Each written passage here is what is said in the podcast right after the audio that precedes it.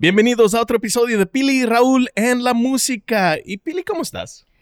Estoy muy bien, aunque me acabo de dar cuenta, Raúl, que probablemente tú y yo somos las únicas personas en la industria de la música sin un tatuaje. Pero yo estaba esperando agarrar uno esta noche. Lo siento, yo entiendo por qué. Y es que la artista a quien vamos a entrevistar ahora, que es Tomasa de Real, ella era un tattoo artist. Pero ya no se dedica a tattooing anymore, Raúl. Te vas a tener que buscar a alguien más. Pero estoy entrando a la familia de Neo Perreo y a lo mejor en el futuro me hace uno. Yeah, maybe, Maybe, maybe, ¿no? Maybe, maybe.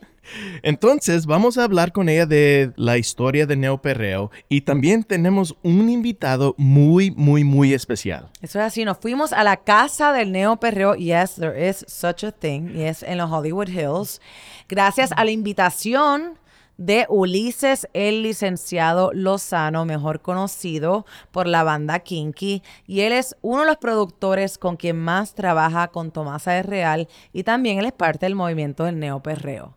Y también fue parte del último episodio de Pili y Raúl en la música con el grupo Kinky cuando grabamos en el Room Number 7 de Jack Daniels. Asimismo es Shameless Plug. Por si no han escuchado el episodio número 9 de Pili y Raúl en la música, like Raúl said, It's with Kinky and it's so freaking funny. So, luego de que escuchen este episodio con Tomasa de Real, please go back and listen to episode number nine. And then you can write us back on our Instagram and just be like, Thank you, Pili and Raúl, for making me laugh so much and so hard today. Bueno, Pili, vámonos a la casa de Neo Perreo. Y a conocer un poquito más sobre este movimiento que está taking over la música urbana. But just be careful with the stripper pole as soon as you walk through the door.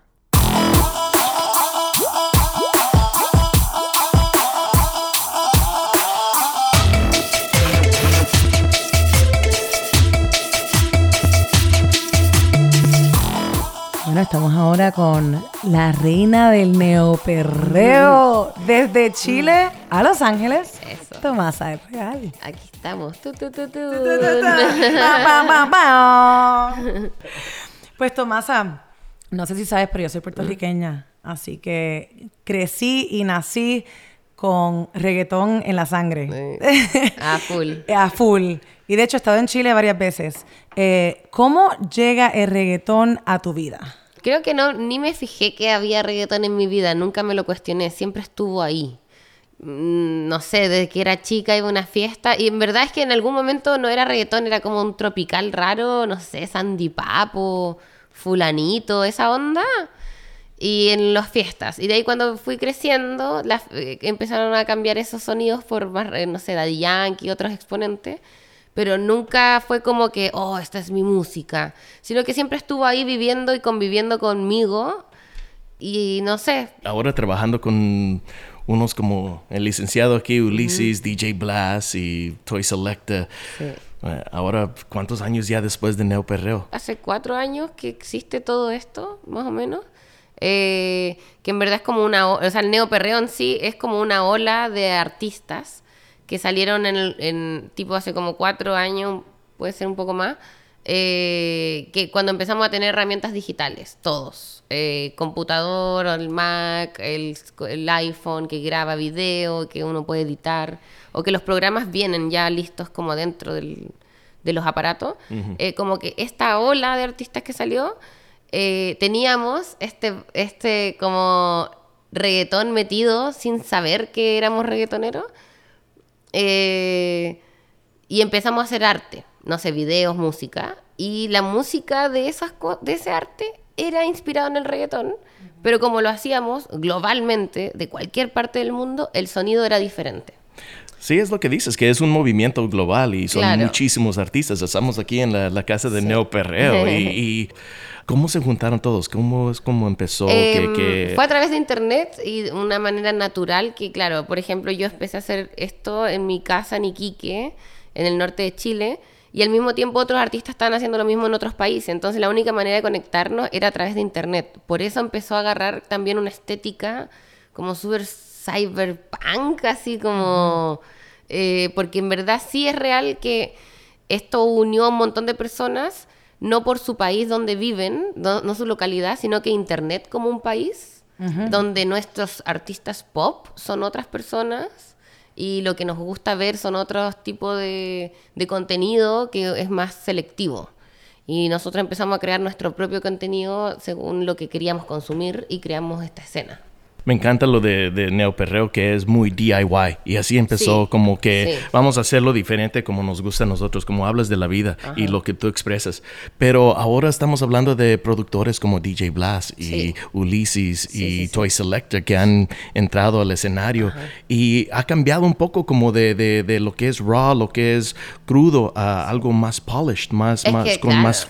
Sí, sí, sí. E- Es que el día de hoy y nosotros ya pasamos de estar en el computador escuchándonos entre nosotros. Ahora estamos en festivales.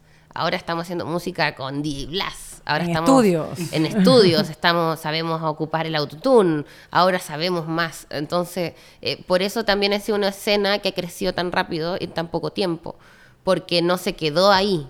No se quedó en el antro del amigo no se quedó en el estudio de la casa, sino que fuimos más allá, decir, ok, esto nos gusta, a ver, estamos ganando plata, ¿cómo hacemos más plata?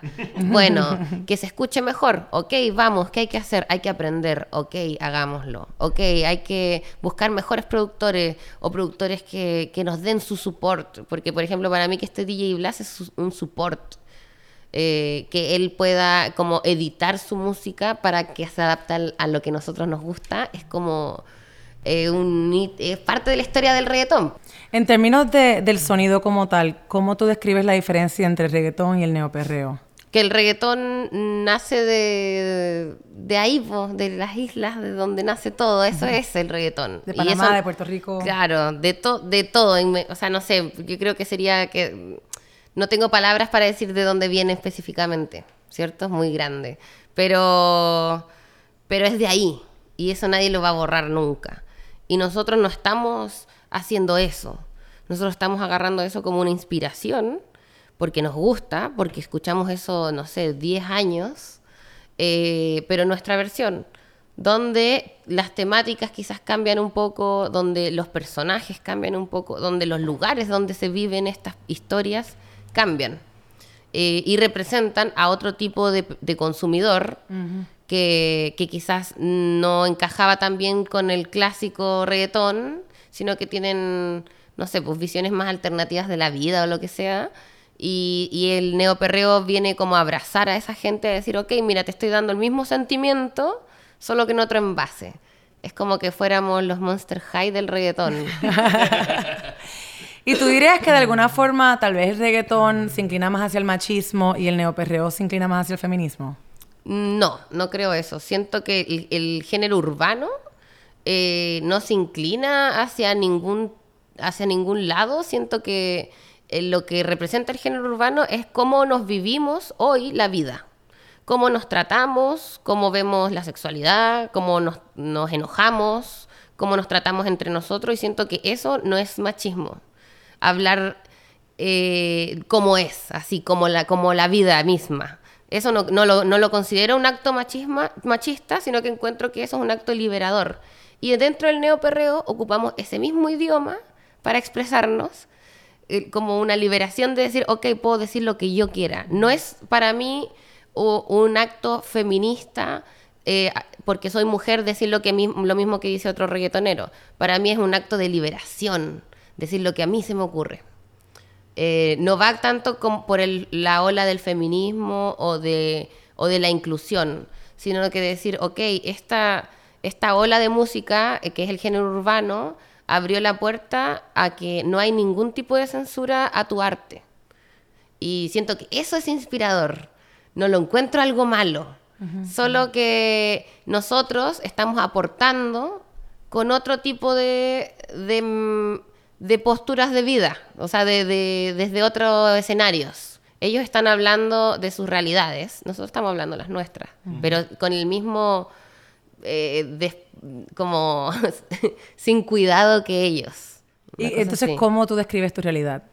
Eh, bueno, está en mis canciones. lo que vivo, lo que veo, lo que me gustaría escuchar, lo que estoy viviendo hoy día, que no sé, mis canciones por ahí hablan más del internet, de, del celular, de que te conocí en, no sé, en el Instagram.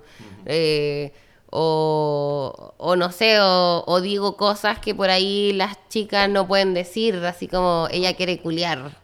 Y es como, ah, es un poco fuerte escucharlo, pero en general lo estamos hablando todo el tiempo. O Debería ser- pensando. debería ser normal decirlo, no, no debería ser una sorpresa. Entonces, un poco estamos llenando ese, ese espacio vacío que donde otras personas también pueden decir lo que quieran. Y la visión, el futuro de, de Neoperreo, ¿dónde lo ves? ¿A dónde va? ¿Qué dirección? Lo que yo creo es que es una escena igual de grande que la del urbano de hoy, que es tanto de reggaetón y de trap, solo que este es más underground. Siento que en el futuro lo que va a pasar es que van a esos personajes underground van a dejar de ser underground y van a estar en mainstream como todos, así como en algún momento, no sé, eh, J Balvin o Bad Bunny no, no tenían idea cómo lo iban a hacer, pero sabían que lo iban a hacer. Esto es lo mismo.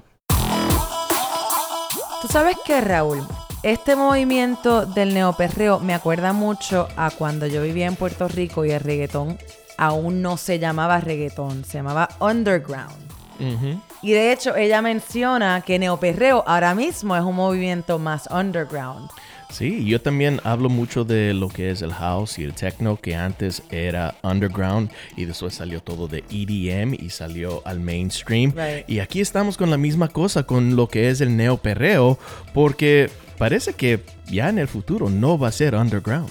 No, definitivamente. Y para que eso suceda, yo asumo que entonces los artistas de esta comunidad se tienen que rodear de artistas que ya tienen otro tipo de experiencia. Y en este caso sería con Ulises de la banda Kinky. Así es, Billy. Alguien como el licenciado que tiene tanta experiencia en lo que es la música alternativa. ¿Quién mejor para esparcir este gran movimiento que un artista de este calibre? ¿Cómo fue que, que- Ulises, porque para aquellos que nos están escuchando y tal vez no saben quién es Ulises el licenciado, es de, de la banda eh, de rock alternativo en español, Kinky, muy conocida. ¿Cómo es que ustedes se encuentran, cómo se unen y cómo unen fuerzas? Como decía Tomasa, el género neoperreo empezó, como dice, hace yo creo como unos cuatro años. Eh, gente ni obviamente no sabían que estaban haciendo neoperreo, simplemente estaban haciendo lo que les nacía hacer por, por sus diferentes gustos musicales o, o- o- o influencias, ¿no? Entonces yo estaba produciendo el disco de un artista que se llama Chico Sonido y él invitó a Tomasa en uno de los tracks a cantar. So, ahí fue mi primera acercamiento con, con Tomasa, ¿no? A ese entonces no había escuchado de Tomasa y no había escuchado de No, Neoperreo tampoco. No, todavía no, todavía no. Yo creo que todavía ni el, Ni el el nombre, nombre. el, el el nombre no existía. Pero ya eran estos sonidos donde Chico, obviamente que tampoco es de Puerto Rico, es mexicano, pero eh, estábamos creando, pues influenciados del reggaetón, esta, esta nueva, pues, ola con influencias de no nada más reggaetón, sino con música, a lo mejor techno, con este, influencias de música electrónica que, que em- empezaban a darle un- una cierta eh, característica al, al sonido que se estaba creando, que ya no era específicamente reggaetón como tal, sino era como una fusión interesante de, de- de influencias de Como cada que dejó uno. de ser tropical y empezó a ser digital. Exacto, donde Eso ya todo lo hacíamos con las computadoras, ya no usábamos sintetizadores, ya era todo con, todo Todo con los plugins, todo era digital. Y ese fue mi primer acercamiento. Después eh, empecé a, me- James, James Manuel, otro de los artistas de Neoperreo, este, lo conozco en México y me, me invita también a producirle unos tracks a él. Entonces, produciéndole unos tracks, me empezó a, a mostrar más de la carrera de Tomasa. Me dijo, mira, eh, Tomasa también es una gran amiga mía, este, y deberías de conocerla cuando tengas oportunidad. Y yo, ah, sí, está increíble, me encanta. Y eh, Tomasa venía a Los Ángeles, a, a San Diego, perdón, a, a Tijuana a un show. Y, y James le dijo, ¿por qué no te pasas allá de una vez a LA con el licenciado? Hagan un track, este, conózcanse, creo que ustedes dos eh, deberían de trabajar juntos en algo, ¿no? Entonces llega, eh, me, me escribe Tomás, y me dice, vamos para allá, le digo, encantado, vente para acá, estaría increíble. Hicimos una canción que se llama Totó, que fue la, la Sí. primera que, que hicimos juntos. Así, una bomba además. una- una- Eso. ¿Y qué fue la primera impresión? O sea, la ves entrar al cuarto, pones en el micro, ¿qué fue la, la primera cosa que pensaste de ella? No, o sea, increíble, ¿no? La verdad, este, era, es, primero, obviamente, la química entre nosotros fue instantánea, o sea, una muy, muy buena amistad, obviamente nos, nos dio mucho gusto conocernos, nos, nos, nos caímos muy bien y tenemos muchas cosas en común, ¿no? Este, entonces ahí empezamos a trabajar, nos hicimos ya casi como family, la verdad, este, trabajando juntos. eh, no sé, o sea, Tomás tiene unas cosas que a mí me llaman mucho la atención, ¿no? Más su talento, su inteligencia, su carisma, ¿no? Compartimos eh, como pensamientos y deducciones eh, muy parecidas a los mismos retos, a las mismas cosas. Entonces eso se facilita mucho trabajar, porque en general eh, el equipo me imagino que es como súper importante entenderse. Entonces cuando ya te entiendes sin ni siquiera tener que explicarse, ya ahí como que el camino estaba Claro, como más fácil. pavimentado. Sí, Pero como productor, Ulises, Sí. ¿qué, qué fue lo que, en términos de sonido, te atrajo al, al neoperreo? Bueno, esto, que, que definitivamente éramos todos eh, eh, productores y artistas que no necesariamente veníamos de, de las islas, pero que nos encanta el, el reggaetón, nos encanta esta música latina, este, en la que todos de cierta manera eh, nos, nos encontramos, ¿no? Juntos. Entonces, y algo muy interesante que me comentó Tomasa cuando la conocí, que me dijo, y esto soy yo, pero esto es una escena enorme, me dijo. Fue cuando ella me, enseñó que Neoperreo eh, era algo más grande que ella. Este, entonces, eso también fue cuando me dije, wow, o sea, no estoy encontrando una gran artista, sino Un movimiento. un movimiento que posiblemente ella encabeza, pero esto es mundial y hay gente increíblemente talentosa por todo el mundo. Entonces, eso fue a mí donde dije, claro, o sea, esto, esto es más grande que, que Tomasa y que yo y que todo esto, sino que aquí tenemos que entrar a trabajar porque esto es una... Esto es lo que es, la- lo que viene de, de- de ahora, Del después urbano. del género urbano. ¿Y cómo se llamaba para ese entonces? No, porque dijiste que no, no se No, llamaba ahí neoperreo. ya, ahí ya. Tenía- en su momento no tenía nombre y le decíamos reggaetón del futuro. o cosas así. Y la palabra neoperreo eh, también lo que, lo que pasó fue que en el... Toda esta música está hecha para el club, ¿cierto? Como para la discoteca. Eh, entonces la palabra neoperreo abarcó el, el perreo como una iglesia donde nos juntamos a hacer lo que pensamos que está bien. Eh, porque no- eh, digitalmente nos conocíamos, pero no nos veíamos en persona. Entonces, lo- el perreo en sí, hoy, son lugares donde la gente va a tocarse, como a sentirse, a ser como más animal, no pensar tanto, eh, como un poco más, más básico, eh, como tu, tu humano básico, ahí en el perreo. Entonces esos lugares eh, que empezaron a ocupar lugares importantes en la vida de nosotros, por ejemplo, para mí yo siempre quería ir a un perreo porque le iba a pasar bien, pero por ahí ese lugar en sí no me encajaba a mí como persona porque iba vestida muy rara y me miran raro, no sé. Eh, entonces, neoperreo el per- eh, es como la nueva manera de ir a un perreo, donde es como seguro, como eh, que está bien. O sea, está- es que está co- lo que tú hagas dentro de un neoperreo está bien, está considerado eh, tu expresión, que en otros lugares de perreos no se puede. No nos dimos cuenta que lo que estábamos haciendo, pero empezamos a reunir artistas gráficos, eh, artistas de ropa, eh, de videos, eh, en general todo lo que ustedes pueden encontrar dentro de Neoperreo, aunque sea la niña que está bailando ahí, ella hace algo. No es alguien random. No es como una escena falsa donde los artistas son las estrellas y están ahí y todos los demás están pagados por estar ahí a hacerse que la están pasando bien. No, esto es real. Esto, o sea, lo que tú veas, investigues, es- son artistas reales, la ropa que tienen puesta es real, eh, todo es una escena así artística súper rica, no es nada básico. De hecho, yo siempre digo todo el rato que debería ser más caro que el mainstream porque está más curado, es como de galería de arte. ¿Y sientes que en Estados Unidos también se está viendo el movimiento más fuerte? Globalmente siento que en todos los países eh, la escena que en algún momento era súper, súper, súper underground, hoy día ya están tocando, ya están viajando, ya tienen sus propios shows. eh, es en paralelo, no sé si hay algún país en específico donde ella sea más fuerte. Siento que en todos lados está más o menos al mismo nivel de crecimiento.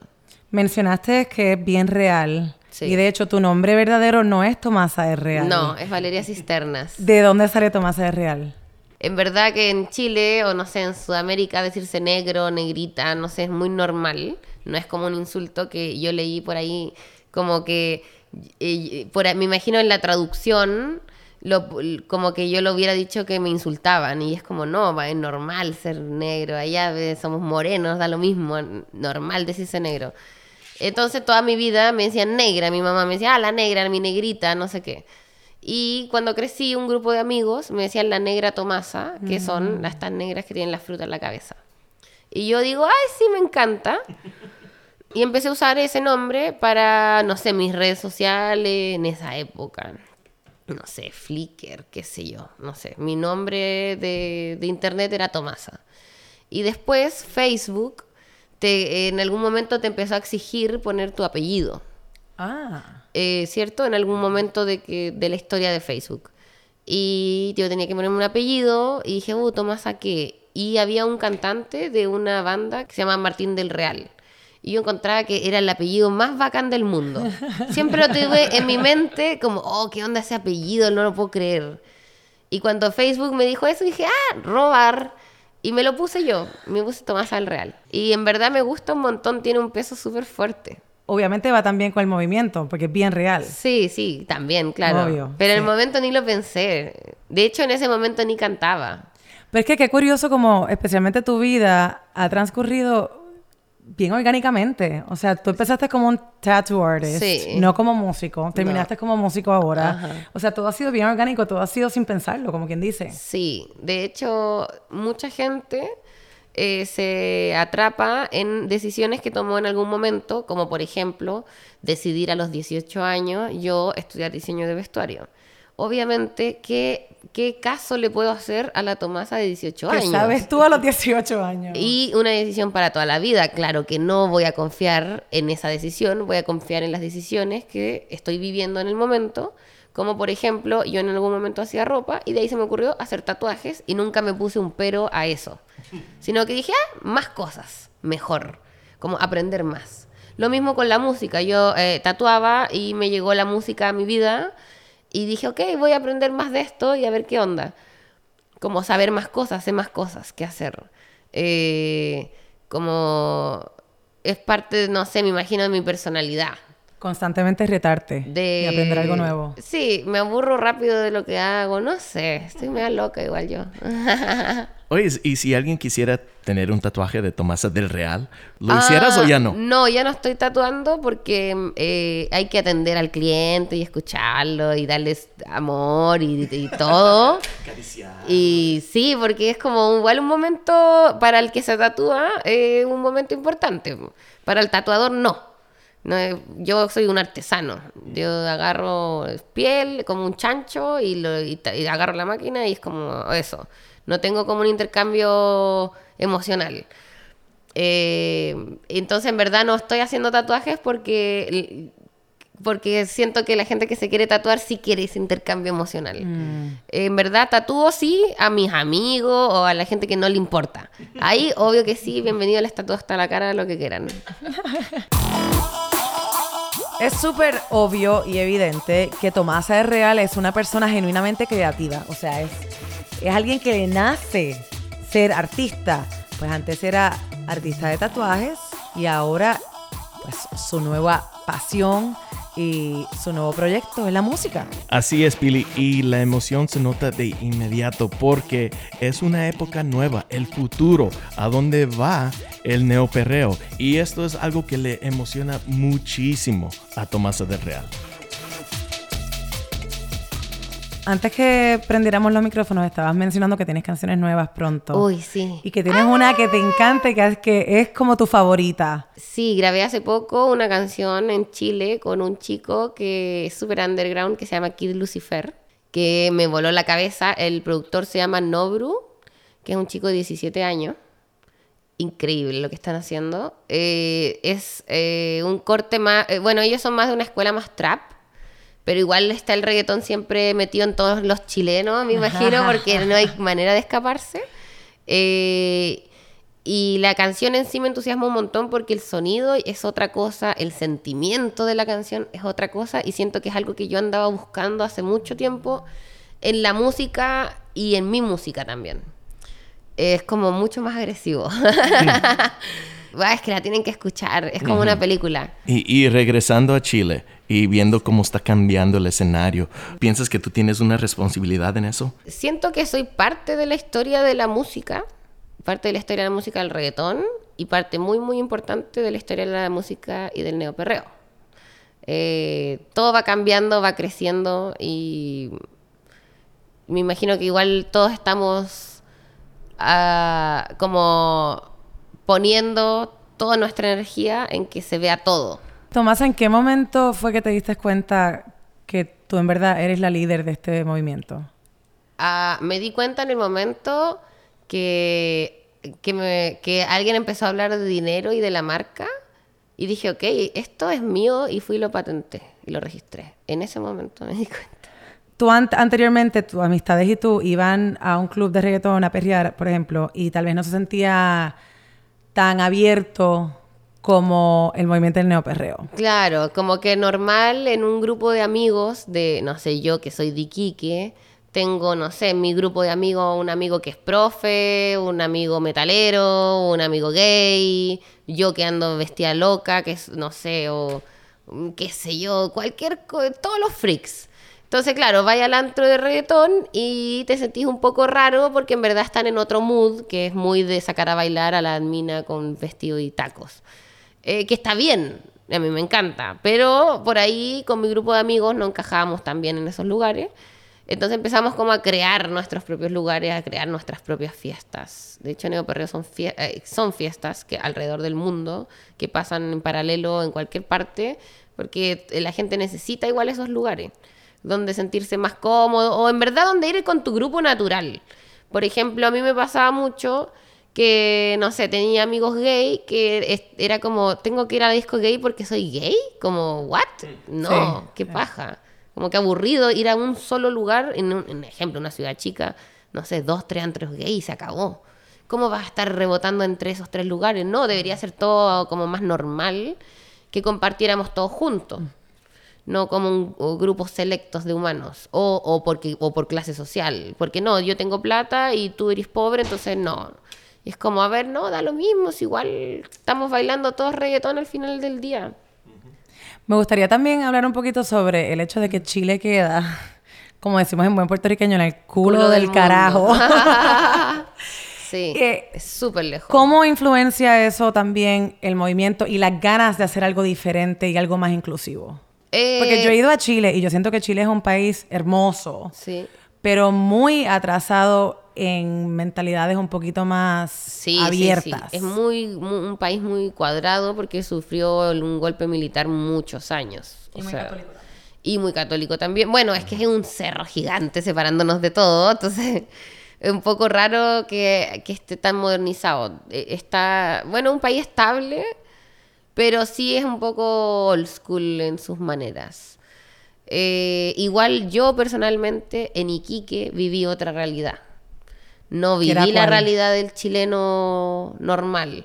Eh, Iquique es una playa, le dicen el Miami chileno. Es como rápido y furioso. Como muchos autos tuning, eh, como, como igual gente de gueto que trabaja en la minería, entonces ganan harta plata. Entonces bajan de la mina y no sé, se tatúan, se compran un auto, le ponen luces y escuchan reggaetón. Como que yo viví esa realidad, por eso quizás yo eh, soy un personaje que, que representa eso, porque fue mi realidad muchos años, mi, mi ambiente. Y lo que hacía, como salía a bailar reggaetón, y- o los, ah, no sé, como en la mezcla de, de las clases sociales, de que sí alguien puede no haber tenido estudios, pero tener plata, normal. Como más, no- más normal para mí eso que lo otro. Es que lo más que admiro y respeto del movimiento del neoperreo es eso, es que ustedes han saben que han creado este movimiento y en vez de crear algún tipo de rivalidad, crean unión. Sí, y eso po. me parece súper lindo y yo creo que es la clave del éxito del movimiento. Sí, igual creo, yo tengo una teoría, creo que esto es un ejemplo vivo de cómo la sociedad nos empujó a crear nuevas familias, porque antes estábamos limitados a tu mamá y a tu papá y a tu hermano y a tu perro, y no podías elegir quién te quería. Tenías que aguantar cómo, te, cómo ellos te querían y ya. Y cómo ellos te inculcaban qué hacer con tu vida. Hoy día somos libres de elegir nuestras propias familias, nuestros propios líderes y, y las cosas que seguir o que hacer, o que nos inspiran o nos hacen bien, y construir esto no a través de amores impuestos que tienen que ver con la sangre, sino con las cosas que tú tienes en común con esa gente y que eh, alrededor de todo eso el- se siente el amor, porque es una familia real. Entonces, eh, siento que este movimiento en específico responde a esa necesidad de, de decir, eso sí se puede hacer. Sí puedes tener como una familia que te quiere como tú eres, que aporta y que te lleva, que te respeta y que te lleva a otro lugar más allá de tu creatividad o de tu potencial. No necesariamente una creativo en arte, sino que eh, tu potencial como humano tiene que haber otro diciéndote que está bueno lo tuyo. No puede haber alguien diciéndote que no lo entiende, porque nació en otra época. Normal, eso es normal. No, no, no debería ser un problema, sino que está bueno que aprendamos a construir lo que necesitamos y el día de hoy siento que Neoperreo es un reflejo algo que todos necesitamos, un grupo humano que se sigue agrandando. Tienes a Ulises al lado. ¿De qué manera te has retado como productor? Eh, no, nada, al revés. No, pues. Se perdieron la cara, Ulises. Fue como que, ¿what? Ah, ¿Qué? retado, nada, no, al revés. Oye, Ulises se está poniendo muy rojo. ¿Por qué? Ah, no, nada, nada. Eh, al revés, como que puro. Como que hacemos cosas que hasta pensamos que suenan mal y al final suenan bien. Ah, Como que hasta, no sé, un respiro suena bien. Eh, es al revés, como agarrando todo lo que más se puede y construyendo. Claro, o sea, es como encontrar, como decías desde el principio, ¿no? Como estos materiales raw, como crudos, y, y que y, y- y- simplemente pulir los dos, tres cosas, porque realmente, como te digo, el talento está en- es, es como muchísimo. De hecho, es demasiado. O sea, a veces estamos hasta como saturados de, de toda la gente que, que encontramos o todos los artistas que, que Tomasa, pues alrededor de sus viajes, nada más me va mandando WhatsApps de, con, con fotos de Instagram que me dice, chécate a este, chécate a este, chécate a este. Eso es algo como, como regresando a la pregunta anterior, esa de lo inclusivo que es Tomasa en, en todo este proyecto. No es. Siempre está como tratando de. Si encuentra un artista en. en- como decía ahora, estuvo en Chile o está en, en- en Argentina y encuentra un productor o un artista, va, te dejo plata para que grabes y me mandes una canción. Como que siempre está fomentando la creatividad, el, el- el que los artistas logren, que no, que no se detengan por los recursos y que, y que puedan surgir y, darse a conocer más. Entonces sí ha sido algo también muy interesante en todo este aprendizaje que, que he tenido yo alre- alrededor de Tomás, es eso, que es muy, muy interesante ver ese tipo de, de- de ganas de que todo mundo tenga una oportunidad y, que todo el mundo se, se dé a conocer. Nada de rivalidades, nada de, ah, es mejor que yo, mejor lo voy a esconder o no le voy a decir a Ulises que existe para que no. No, al contrario, me decía, este está increíble, ve, chécate a este, chécate a este. O sea, entonces eso es parte de la, de, de- creo del, del éxito que ha tenido también todo este movimiento. El, el, el support, el apoyo que, que reciben todos estos artistas de parte de, de Tomasa y de, y, del, y de todo el colectivo. No, sí, y esa libertad permite una eh, experimentación de, de diferentes sonidos y cómo incluir eh, el movimiento para adelante. Y ustedes están en una posición que les pueden ayudar a muchísimos. Exacto, eso es parte de lo que, de lo, del, del importo de la combinación que tenemos de, de trabajo Tomás y yo, como que Tomás es muy, muy de la visión, de todo lo creativo, de todo eso, y yo soy más como un facilitador, un, un este, un- una persona que empuja, que ayuda, que explica con la experiencia que tengo en la industria a que funcione, pero Tomasa va y está en un pueblo tocando, encuentra una chica o un chico que canta increíble y saca de su dinero 150 dólares, se los da, le dice, grábate la canción y mándasela a Ulises mañana. Qué O sea, no es de que, ah, háblale a, a una disquera, hasta me gusta tu proyecto. No, no, concreta ahí y, y al toque hace que, que esta persona tenga la oportunidad de hacer algo. Eso requiere una seguridad que no muchos artistas tienen. Sí. No, pues que yo estoy clara, yo tengo la visión ahí, yo sé dónde pongo el ojo. Ajá. En inglés se dice, you put your money where your mouth is, ¿no? Sí, y claro, si no, yo, y- yo pienso en algo, Y lo, ahí está, vamos. lo otro que es súper importante, que por ejemplo todos estos artistas que son súper underground no entienden nada de la industria de la música. Entonces, el- Del lado del negocio, que es tan crucial. Entonces yo siempre voy y les hago el brainwash y les digo, ok cabros, miren, esto es la música. Esto te van a pagar por un millón de views. Esto te van a pagar por un live. Esto te van a pagar por un live si tu live está bueno y así si está malo. Eh, así se hace. Esto, ah, eh, así se hace plata.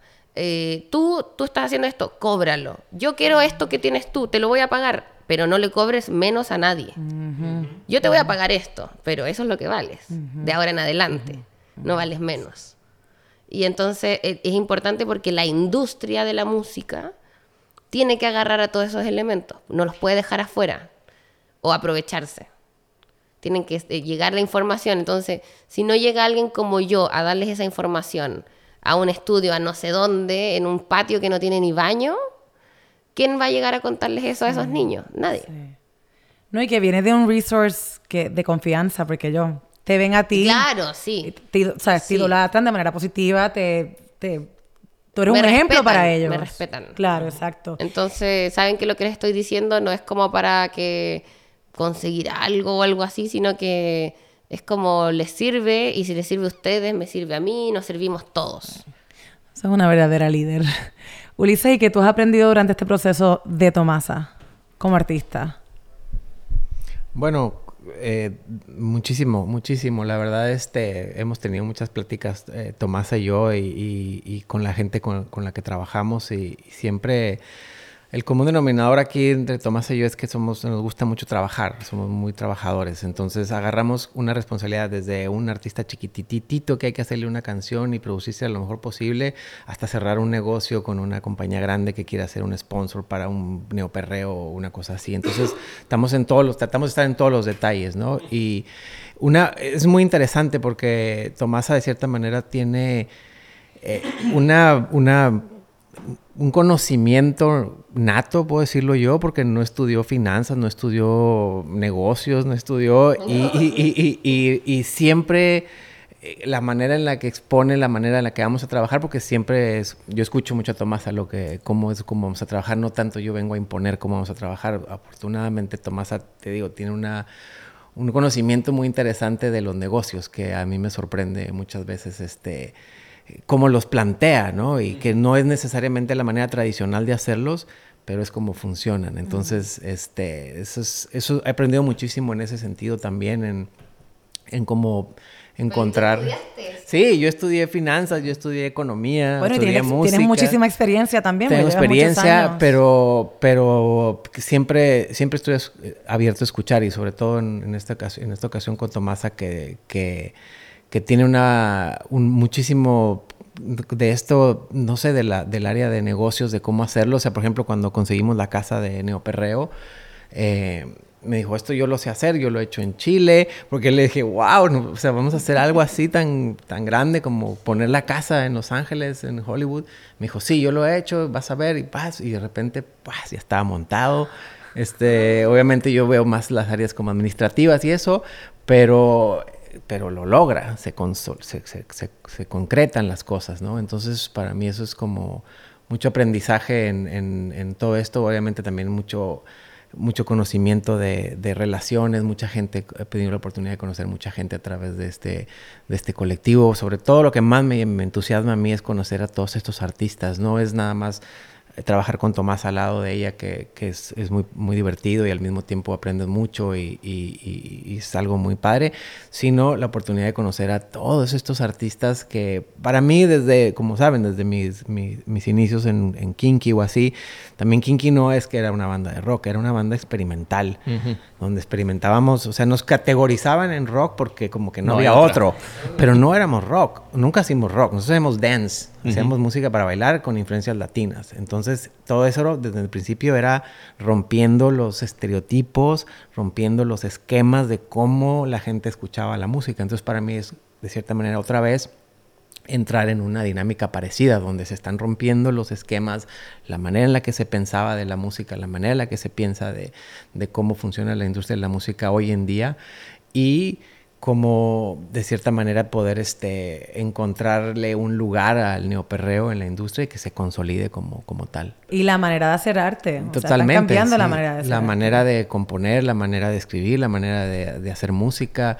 Este, sí, es, todo es nuevo. Si hubiera otro género, otro tipo de música que quisieras colaborar con un artista que nunca mi- te imaginabas que, que sería alguien que cantaría o sería parte de una canción de neoperreo, ¿quién sería? Marilyn Manson, Ah, ándale, ok. un reggaetón, sería bacán. Imagínate. Sí. Y, y sería alguien así, tuviera que ser muy experimental, muy, muy left field. Algo muy gótico, algo así muy malo, como que represente a toda la maldad. algo así. Y si viene Bad Bunny o Daddy Yankee a decirte, vamos a hacer una colaboración, ¿la haces? Obvio, pero se, va- pero se tienen que cambiar de colegio al, al colegio de los malos. ¡Eso! Sí. Bueno, Tomasa, muchísimas gracias por, por dejarnos entrar aquí a la, la casa de Neo Perreo, porque No, sí está muy suave y está muy lindo aquí en los Hollywood Hills. Gracias por venir y nada, estamos aquí presentes cuando quieran y ahora me tienen hablando a mí, pero cuando quieran pueden tener hablando a otros. Gracias de verdad por abrirle la puerta a tantos músicos y por crear conciencia en otros músicos y music lovers como nosotros de ver eh, la industria de la música como algo diferente, como algo inclusivo, como algo en que se puede apoyar todo el tiempo y de manera diferente y real. sí, sí. Eso. Muchísimas Ahí gracias. Ahí estamos. Gracias. Besos.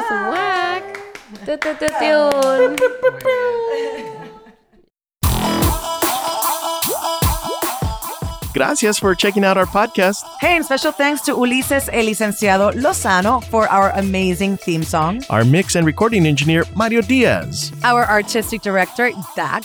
And can't forget about our sponsors, Pili. No, Raúl, United Airlines, Shure Microphones, and Jack Daniels, gracias for supporting la música latina. And for more information and other episodes, be sure to subscribe to our podcast at Pili, Raúl, and La Música. Hey, make sure to tell your tía, abuelo, primas, everybody to subscribe. A todos.